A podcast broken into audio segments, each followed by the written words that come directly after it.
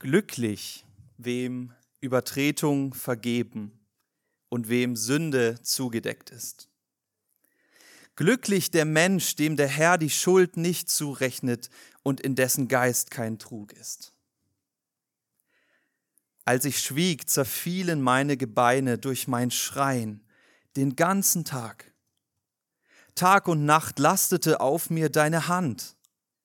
Vertrocknet wurde mein Saft in der Sommerglut. Ich tat dir kund meine Sünde und deckte meine Schuld nicht zu. Ich sagte, ich will dem Herrn meine Übertretungen bekennen. Und du, du hast vergeben die Schuld meiner Sünde. Deshalb soll jeder Getreue zu dir beten, zur Zeit, da du zu finden bist.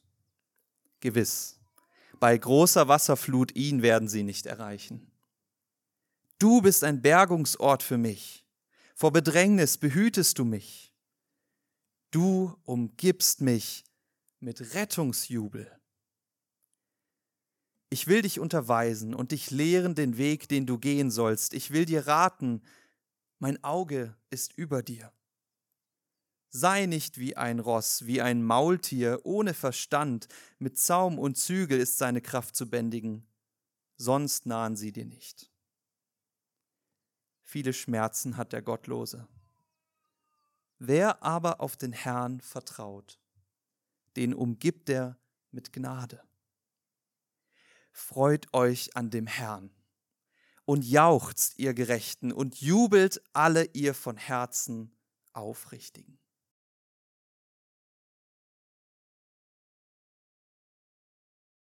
Einen wunderschönen guten Morgen euch allen. Schön, dass ihr da seid. Mich freut es, dass wir gemeinsam heute Gottesdienst feiern dürfen und dass wir fortschreiten dürfen in unserer Reihe durch die Psalmen, die wir getauft haben, die wir genannt haben.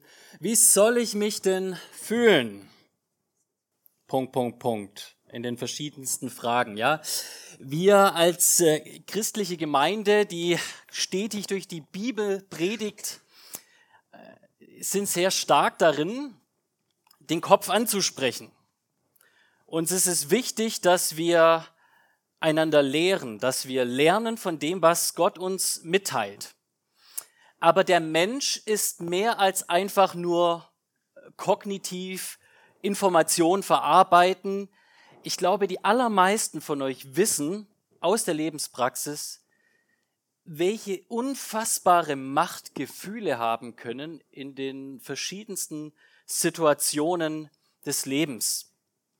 Das Gefühl, mit dem wir uns heute befassen wollen, ist das Schuldgefühl. Wie soll ich mich denn fühlen, wenn ich Mist gebaut habe? Ich würde sogar sagen, dass das Schuldgefühl vielleicht sogar eins der mächtigsten Gefühle überhaupt ist, das Menschen regelrecht den Boden unter den Füßen weg ziehen kann. Es gibt nicht wenige Menschen, die sind, die sind verrückt geworden an, an Schuld, die sie sich aufgeladen haben in ihrem Leben, die sie nie loslassen konnten. Menschen wurden sogar in Anführungsstrichen in den Suizid getrieben. Das Schuldgefühl ist ein mächtiges Gefühl. Wie sollen wir damit umgehen? Wenn du auf den Büchermarkt schaust, dann gibt es da natürlich riesige Bücher, Wälzer zum Durchlesen, 1000 Punkte zum Abbauen deiner Schuldgefühle und wie auch immer. Und das sind sicherlich auch viele gute Bücher und so weiter dabei.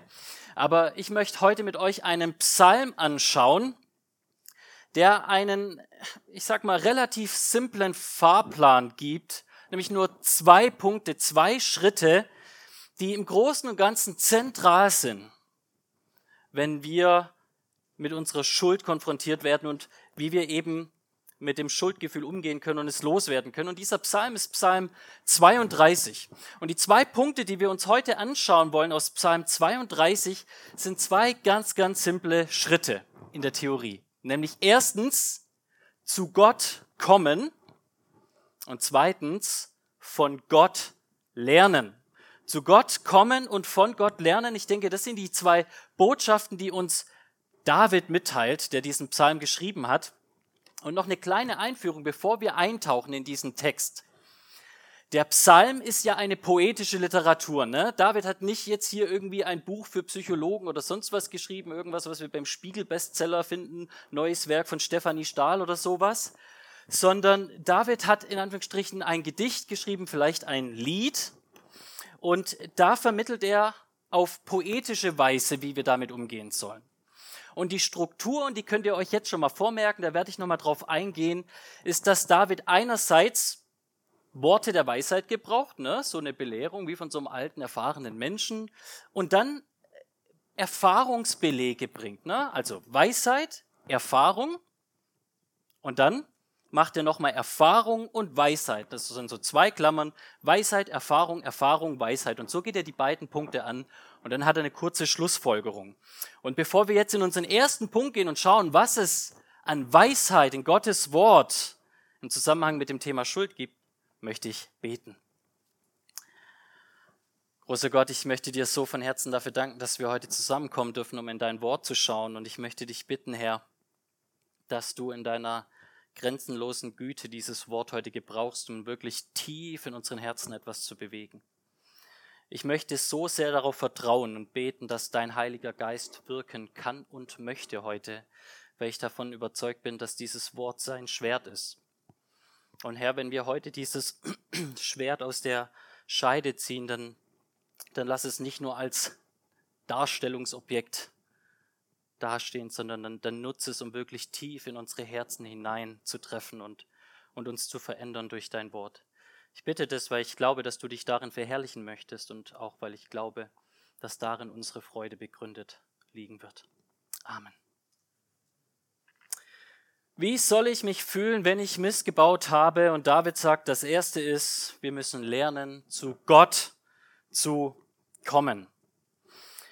Wenn wir an den König David denken und an das Thema Schuld, dann fällt uns wahrscheinlich, den, zumindest den erfahrenen Bibellesern, eigentlich erst ein anderer Psalm ein.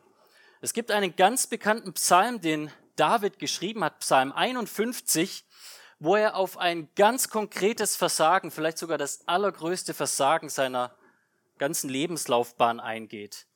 Er, der Ehemann war, der König war, der Mann Gottes war, hat versagt auf ganzer Linie. Er hatte eine Affäre, eine Affäre mit einer Frau. Sie ist schwanger geworden. Er wollte das Ganze vertuschen, wollte ihren Ehemann von der Front heimholen. Der war nicht bereit, mit seiner Frau zu schlafen, während seine Kameraden gerade an der Front elendig krepieren. Und so musste David, um seine Schuld zu verbergen, den Mann umbringen ihn ums Eck bringen, um so in Anführungsstrichen nach außen hin seine reine Weste bewahren zu können. Das ist der ganz bekannte Psalm 51, der sehr persönlich ist, der sehr konkret ist und der auf, auf diese, diese Geschichte eingeht.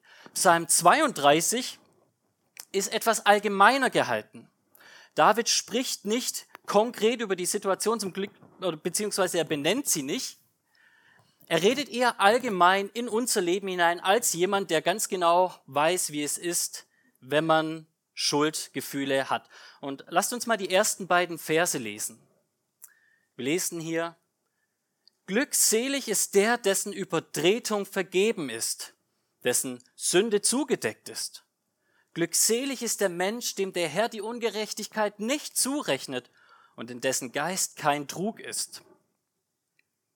David erklärt hier zunächst einmal ganz simpel, glücklich zu schätzen ist die Person, der ihre Sünden vergeben sind.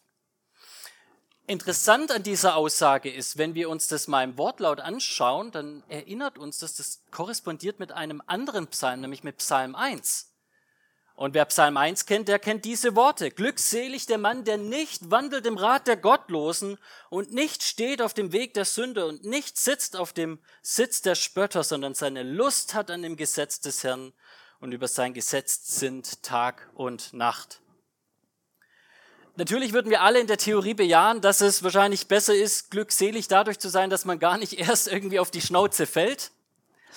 Aber was dieser Text hier macht, es macht uns deutlich, ebenso glückselig ist jeder, der lernt, wieder aufzustehen. Ist jeder, der lernt, bei Gott seinen Ballast loszuwerden.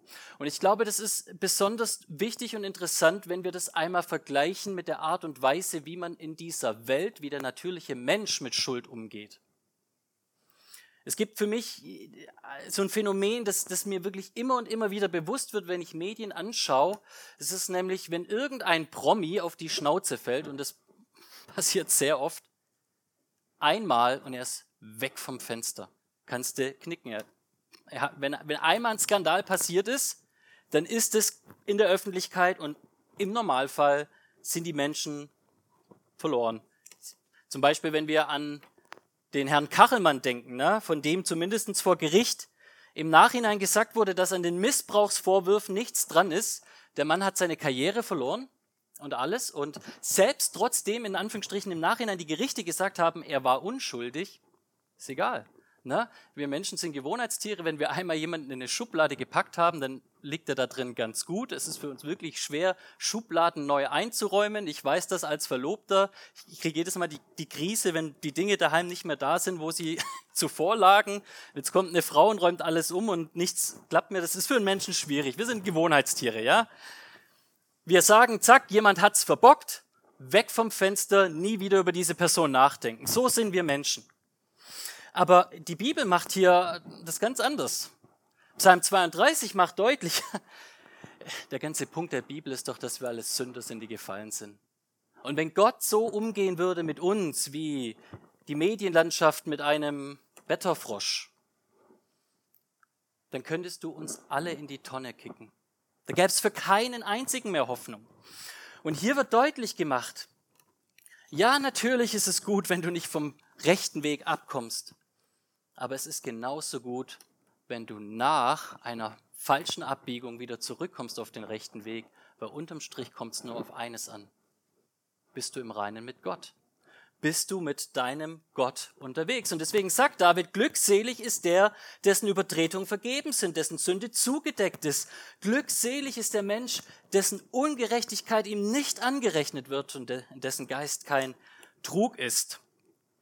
Wenn wir uns diese Worte anschauen, die er hier gebraucht, dann stellen wir fest, dass er eigentlich dreimal das Gleiche in anderen Worten sagt. Ja, glückselig ist der, dessen Übertretungen vergeben sind, ja, wo die Beziehung wiederhergestellt ist, dessen Sünden zugedeckt sind, wo die Dinge wirklich so aus dem Weg geräumt sind, dass sie nicht immer und immer wieder präsent werden müssen.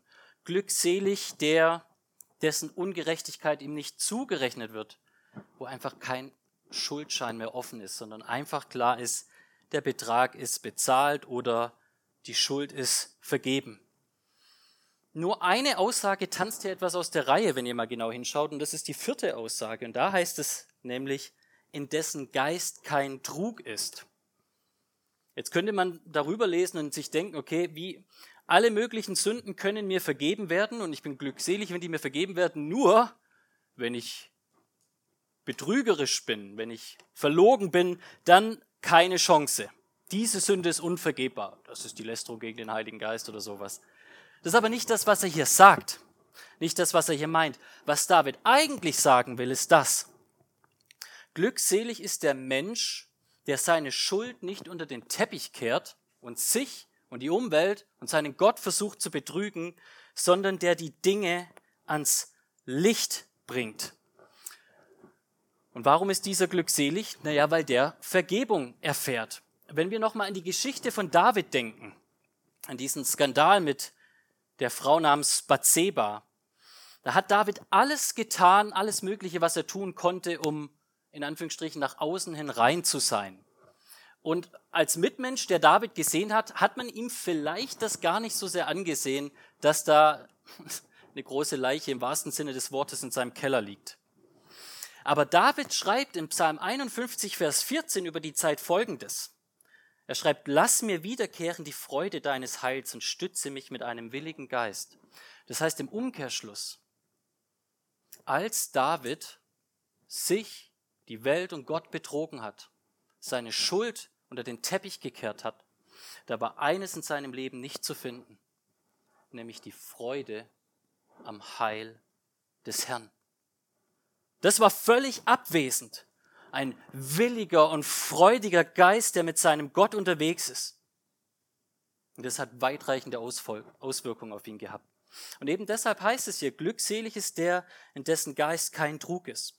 Und das ist auch genau das, was jetzt unser Psalm hier weiter sagt, wenn ihr einmal mit mir in die Verse 3 und 4 reinschaut. Da steht, David sagt, als ich nämlich schwieg, als ich betrügerisch war, da verzerrten sich meine Gebeine durch mein Gestöhn den ganzen Tag.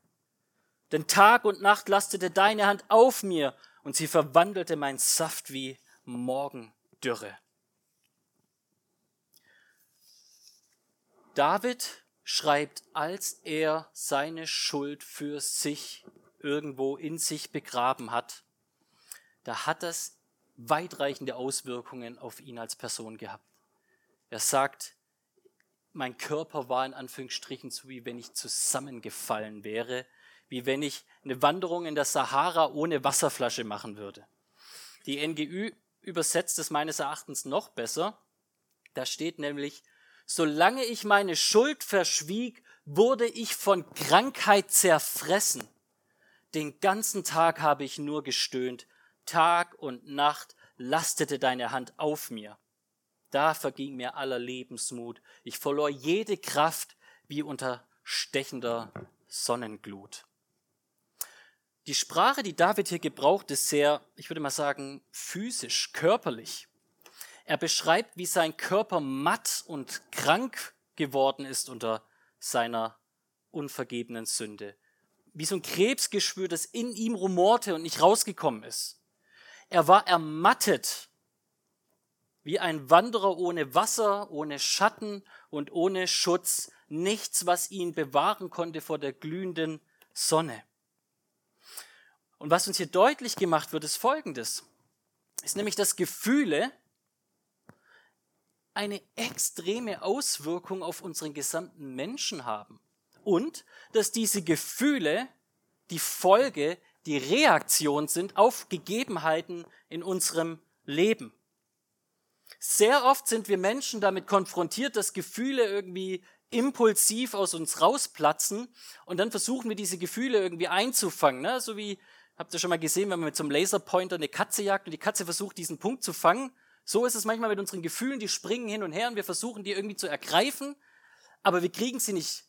Und dann versuchen wir irgendwas zu ändern, damit wir nicht mehr so fühlen, aber wir therapieren Gefühle, die letztendlich eigentlich nur die Reaktion sind auf etwas anderes.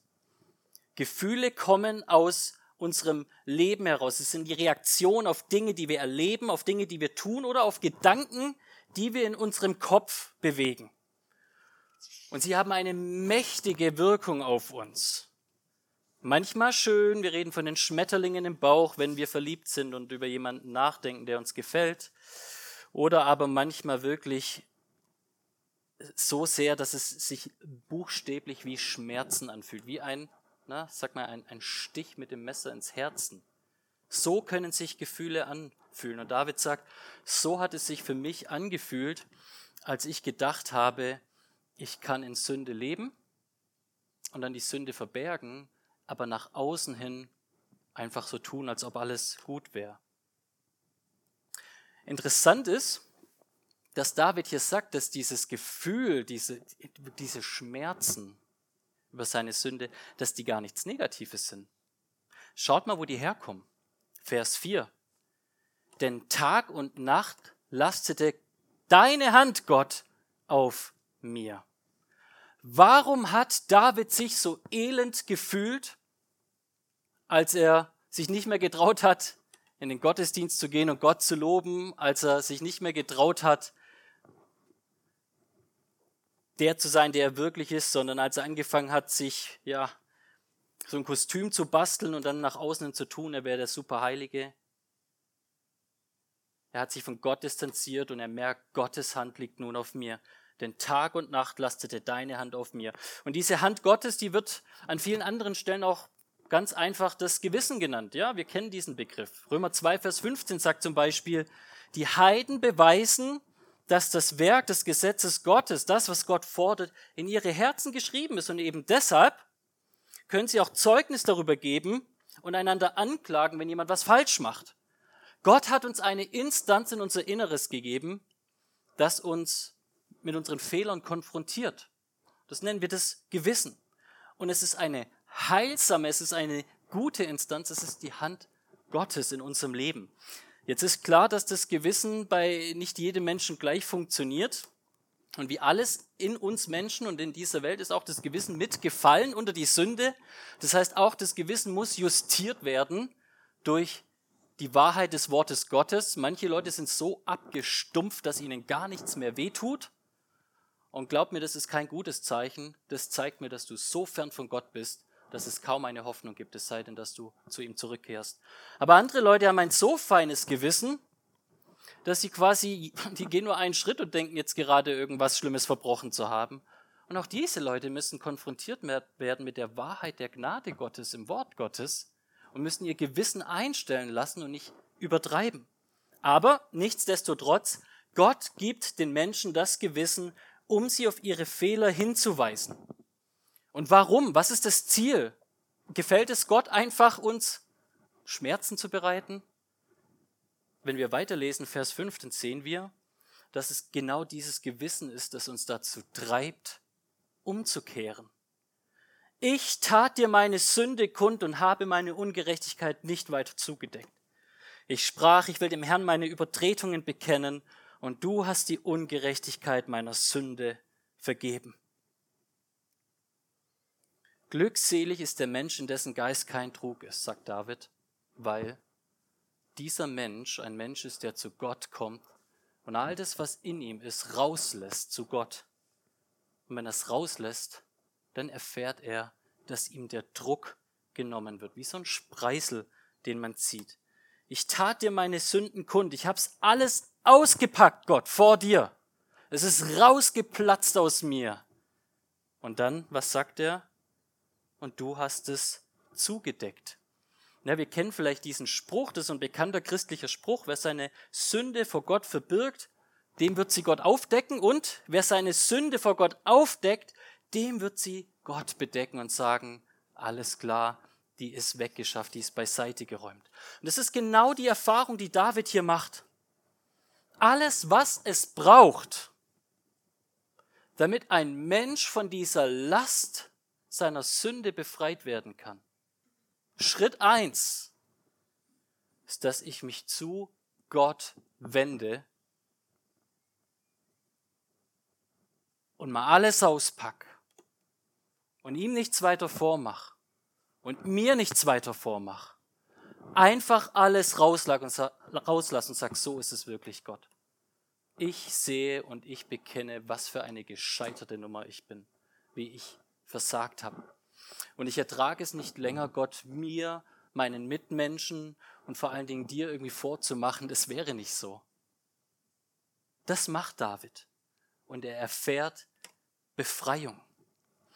Und es ist so wichtig, dass wir diesen Punkt verstehen, weil ich glaube, das ist das, was biblisches Christentum auszeichnet gegenüber allen anderen Religionen. Und ich würde sagen, das ist auch das, was den Protestantismus auszeichnet gegenüber der katholischen Kirche. Ja, manchmal meinen Leute in der Gegenwart, es gäbe, hätte keine guten Gründe damals gegeben, dass sich der Vatikan und die Reformatoren so verstritten haben. Es gab gute Gründe. Ihr müsst nur schauen, wie Beichte geschieht. Für Luther war klar, was die Bibel lehrt, ist das, was David hier erlebt. Der Mensch bekennt seine Sünde, die Konfession. Und wenn er das tut, dann wird er sehen, dass ein aufrichtiges, zerschlagenes Herz von Gott Annahme empfängt und Vergebung, die Absolution. Nach römisch-katholischer Kirche gibt es noch einen Schritt dazwischen und der heißt die Satisfaktion, die Bußleistung des Menschen. Aber David sagt, nein, nein, nein, ich kann das nicht wieder gut machen vor dir, Gott. Was ich brauche, ist deine Gnade und die wird mich heilen. Das ist also der erste Punkt, den wir gesehen haben. Und es führt uns zum zweiten Punkt und erklärt uns, wie es dann weitergeht. Von Gott lernen. Ich habe gesagt, wir hatten diese AB, BA-Struktur. Wir haben gesehen, die Weisheit, glückselig ist der, dem die Sünden vergeben wird. David sagt, ich weiß es aus meinem eigenen Leben, das ist meine Erfahrung, ich habe es verborgen, ich habe mich dreckig gefühlt, ich habe es rausgelassen, ich habe Befreiung erfahren. Und jetzt geht er weiter mit dem Erfahrungsbericht in die zweite Hälfte dieses Textes. ab Vers 6 bis 8. Deshalb wird jeder Fromme zu dir beten, Gott, zur Zeit, da du zu finden bist. Gewiss, bei großen Wasserfluten, ihn werden sie nicht erreichen. Du bist ein Bergungsort für mich. Von Bedrängnis behütest du mich. Du umgibst mich mit Rettungsjubel. Ich will dich unterweisen und dich den Weg lehren, den du wandeln sollst. Mein Auge auf dich richtend, will ich dir raten. Diese Erfahrung der Buße, die David gerade beschrieben hat, die macht er gerade noch mal konkreter in dem Wörtchen Gebet. Was heißt es denn, zu Gott zu kommen und alles bei ihm rauszulassen. David sagt ganz simpel, was diese Frommen auszeichnet, diese Glückseligen, ist das. Sie beten zu ihrem Gott. Sie gehen zu ihm ins Gebet und sie stellen fest, egal wie groß die Wasserflut auch sein mag, Gott wird sie daraus retten. Sie werden nicht überflutet werden. Und dann in Vers 7 wird uns so ein Einblick gegeben, wie dieses Gebet denn aussieht. Wie betet denn jemand, der wirklich Befreiung erfahren will von seiner Schuld bei Gott? Was ist das Gebet? Und er sagt ganz simpel, Gott, du bist mein Bergungsort. Du behütest mich vor Bedrängnis. Du umgibst mich mit Rettungsjubel. In einem Wort reduziert, das Gebet des Frommen ist das. Du. Gott, du. Du bist alles, was ich habe. Du bist alles, was ich brauche. Von dir ist all das, was ich mir erhoffe. Ich schaue nicht zu mir, ich schaue nicht zu ihm oder zu ihr, ich schaue nur zu dir, Gott. Du bist mein Bergungsort. Du, Herr, wirst mich zum Jubel führen. Und auf diesen Jubel, auf diese Befreiung, die er bei Gott erfährt, zeigt uns dieser Text interessanterweise aber auch noch etwas anderes. Das ganze Thema Umgang mit Schuld endet nicht dabei, dass man das vor Gott einfach loslässt, sondern schaut mal her, in Vers 8 sehen wir, wie Gott antwortet und reagiert darauf. Hier wird geschrieben, ich will dich unterweisen und dich den Weg lehren, den du wandeln sollst. Meine Augen will ich auf dich richten ich will dir raten. Manche Ausleger meinen, das ist eigentlich, das sind Worte, die David quasi an die Menschen richtet, weil ja dann auch ab Vers 9 seine Belehrung kommt, seid nicht so stur und töricht wie ein Esel oder ein Pferd.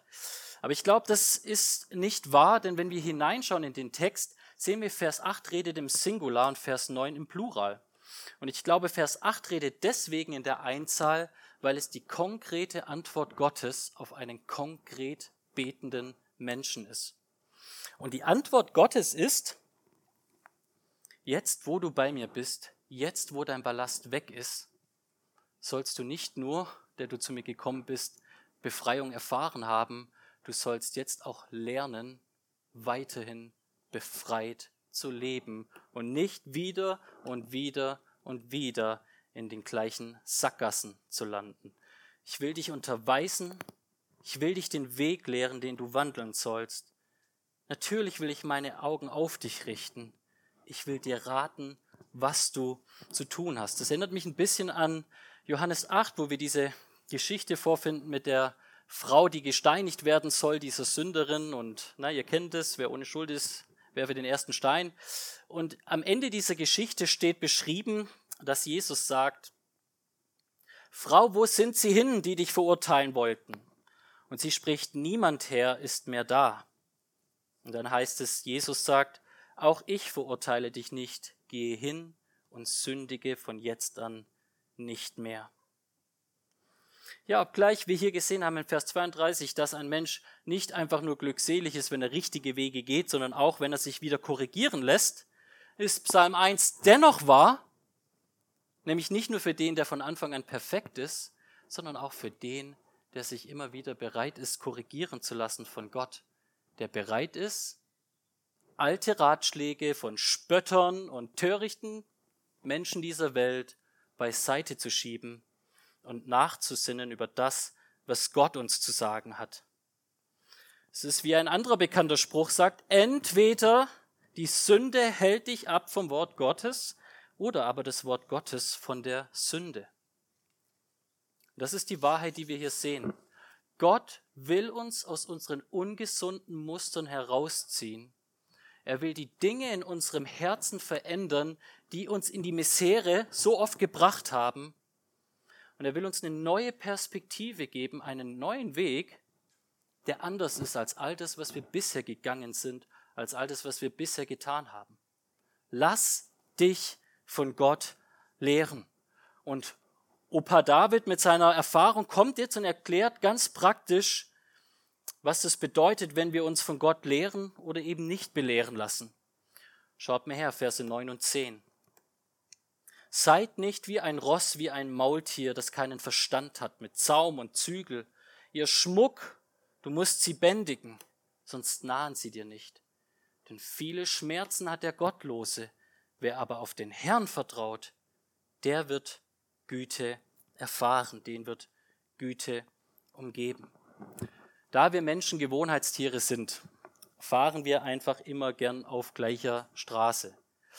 Und ähm, na, wenn ihr mal auf eure Schuhe unten schaut, dann seht ihr, die sind wahrscheinlich in so einem besonderen Winkel irgendwie abgeschliffen. Das liegt weil ihr, daran, dass ihr so eine gewisse Gangart habt. Und was uns dieser Text hier sagt, ist, du musst bereit sein, deinen Weg oder deine Weise, wie du gehst, korrigieren zu lassen. Ja? Du musst bereit sein, alte Furchen, die du als Ochse schon jahrelang hier hin und her geschleift hast über dein Lebensfeld, zu verlassen, rauszukommen, denn wenn du das nicht tust, wirst du morgen wieder am gleichen Punkt landen wie jetzt. Du wirst dich elend fühlen, schon wieder ist es passiert und sonst was. Dieser Text sagt hier, Mensch, es fängt damit an, dass du bereit bist, dich belehren zu lassen.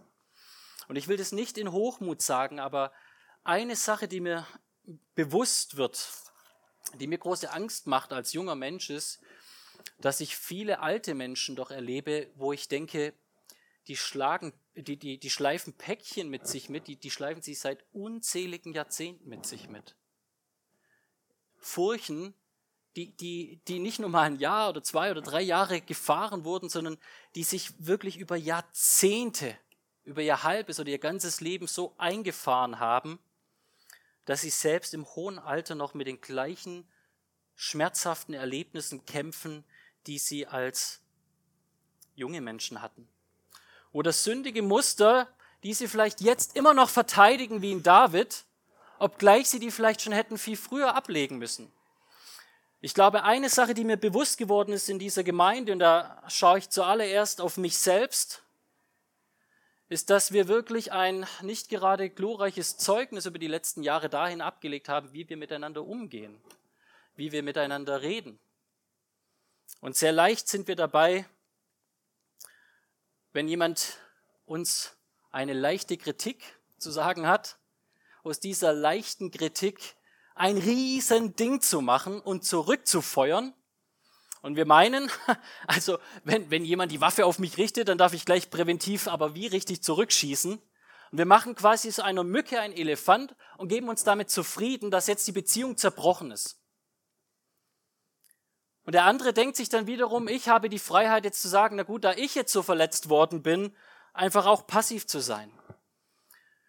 Und ich glaube, eine Sache, die mich besonders verletzt an mir und auch an anderen Menschen, ist, ist zu sehen, wie leicht wir es uns machen, uns damit zufrieden zu geben, einfach kaputte Beziehungen zu haben. Wie leicht wir es einfach hinnehmen, dass da Streit ist, dass wir jemanden Bruder oder Schwester nennen, dass wir Woche für Woche in den gleichen Gottesdienst gehen und wir wissen, wir schaffen es nicht einmal eine vernünftige Konversation nach dem Gottesdienst mit dieser Person zu führen. Wir meinen, wir wären im Recht darüber, diese Person zu meiden. Und in Wahrheit ist es genau das, was David getan hat. Und in Wahrheit ist es meistens ein Zeichen, wenn du das mit dieser einen Person machst, wird es mit anderen Personen auch passieren. Und dann wird es immer und immer wieder in deinem Leben passieren. Das ist die alte Furche. Du reagierst auf Kritik damit, dass du zurückfeuerst. Jemand kommt und will dir einen sanften Klaps geben, Du packst den Vorschlaghammer auf als Gegenreaktion. Und eine Beziehung nach der anderen über deine Lebenslaufbahn zerbricht, Freundschaften brechen ab, Familie, Verwandte immer weniger werdens. Das ist eine Furche, wo uns der Text deutlich macht, wir werden immer wieder reinkommen, es sei denn, dass wir uns beraten lassen und dass wir bereit sind, dem Ratschlag zu folgen. Denn es ist völlig egal, ob du beratungsresistent bist oder einfach nur umsetzungsfaul. Das Ergebnis ist, die alte Furche wird dich zu den alten Problemen führen. Und es tut weh. Ja, Sprüche 26 sagt das ganz ähnlich. Die sagt, die Peitsche ist für das Pferd, das Zaumzeug für den Esel und der Stock für den Rücken des Toren. Es macht keinen Spaß, durch Schmerzen lernen zu müssen, aber ganz oft sind wir einfach selber schuld. Wir stellen uns unter die Hand Gottes, die, wie David sagt, die, die wie die Sahara-Sonnenglut auf uns herunterbrutzelt wir wundern uns, dass es so weh tut. Wir müssen bereit sein, uns verändern zu lassen, denn wenn nicht Vers 10, müssen wir uns deutlich machen, viele Schmerzen hat der Gottlose, wer aber auf den Herrn vertraut, den wird er mit Güte umgeben. Ich weiß, es ist unendlich schwierig, den Weg der Korrektur, den Weg der Veränderung einzuschlagen. Es ist unendlich schwierig, andere Menschen mit an Bord zu nehmen. Aber im Endeffekt ist es immer der Weg, der zu deiner eigenen Freude führt. Wenn immer du bereit bist zu sagen, nein, das ist mir zu anstrengend oder nein, was auch immer, ich, ich möchte das einfach nicht, dann sagst du damit Ja zu deiner eigenen Unfreude, zu deinem eigenen Unglück. Du selbst wirst der Leidtragende sein und darüber hinaus vielleicht auch besonders die Menschen, die dir nahestehen und dich immer und immer wieder damit dann erleben müssen. Das erste also, was wir lernen sollen, sagt Psalm 32, wende dich zu Gott. Und das zweite, wenn du bei ihm Vergebung erfahren hast, dann sei bereit, dich verändern zu lassen von ihm. Lass dich korrigieren, lass dich erneuern durch sein Wort, durch die Gemeinschaft mit den Geschwistern. Meide nicht die Korrektur, sondern dient einander, helft einander, ihm immer ähnlicher zu werden. Denn das Endziel von dem Ganzen ist, Vers 11, die Conclusio, Freut euch in dem Herrn und frohlockt ihr Gerechten und jubelt alle ihr von Herzen Aufrichtigen. Das Ziel ist Freude für dich und dein eigenes Leben. Wie schön ist es, wenn du diese Stacheln aus deinem Fleisch ziehen kannst und, und, und lernen kannst. Man, man, kann auch ohne einen Dorn im Fuß laufen und es fühlt sich tatsächlich gut an. Ne, man hat sich über Jahr und Tag daran gewöhnt, dass man einfach schief und, und krumm läuft, weil es weh tut. Aber es gibt echt einen besseren Weg. Es gibt den Weg der Befreiung. Lass mich zum Schluss ganz kurz zusammenfassen. Ich weiß, waren jetzt lange Worte. Ganz kurz, was wir mitnehmen sollen aus diesem Psalm für den Umgang mit Schuld und Schuldgefühlen. Das Erste, was wir uns deutlich machen müssen, ist das. Geh nicht von der Perfektion aus, wie es die Welt tut, die gleichzeitig weiß, dass sie scheitert. Wir sind ein Haufen begnadigter Sünder. Und wenn wir nicht begnadigt sind, weil wir vielleicht noch gar nicht zu Gott gehören, dann sind wir immer noch einfach nur Sünder. Und das ist die Realität, was die Bibel uns aufzeichnet über die Menschen. Geh nicht von der Perfektion, Perfektion aus. Zweitens, erwarte das vor allen Dingen auch nicht in der Gemeinde. Der Menschen denkt manchmal immer, die Christen, die müssen ja alles besser machen. Vergiss es, du wirst ja auch hundertfach enttäuscht werden. Ich bin ehrlich mit dir. Na, wenn du gerade denkst, hm, FEG München Ost ist schön, vielleicht sollte ich mich anschließen, lass, mir, lass mich dir das sagen, ich bin kein Prophet, aber du wirst früher oder später enttäuscht werden. Und du wirst selbst übrigens auch enttäuschen. Das ist die Wahrheit. Denn wir sind nicht ein, ein Haufen von perfekten Menschen, sondern wir sind Menschen, denen vergeben wurde.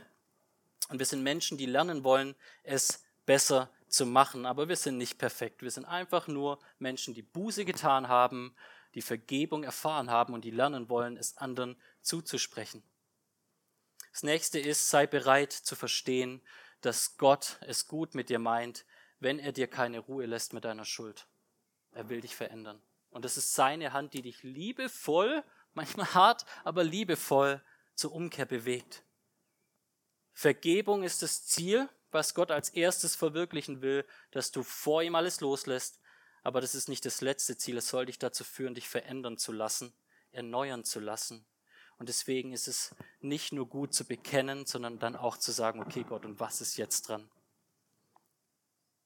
Wenn du das bereit bist zu tun, dann wirst du sehen, es wird nicht alles besser werden in deinem Leben, perfekt und automatisch ist alles gut. Aber doch über die Zeit wirst du merken, dass sich Dinge verändern werden. Und dass du eine neue Lebensqualität hast, die du vorher nicht hattest. Und dass das Evangelium wirklich Befreiung ist von dem, was du getan hast, aber vielleicht auch von dem, was du möglicherweise sonst noch tun würdest. Amen.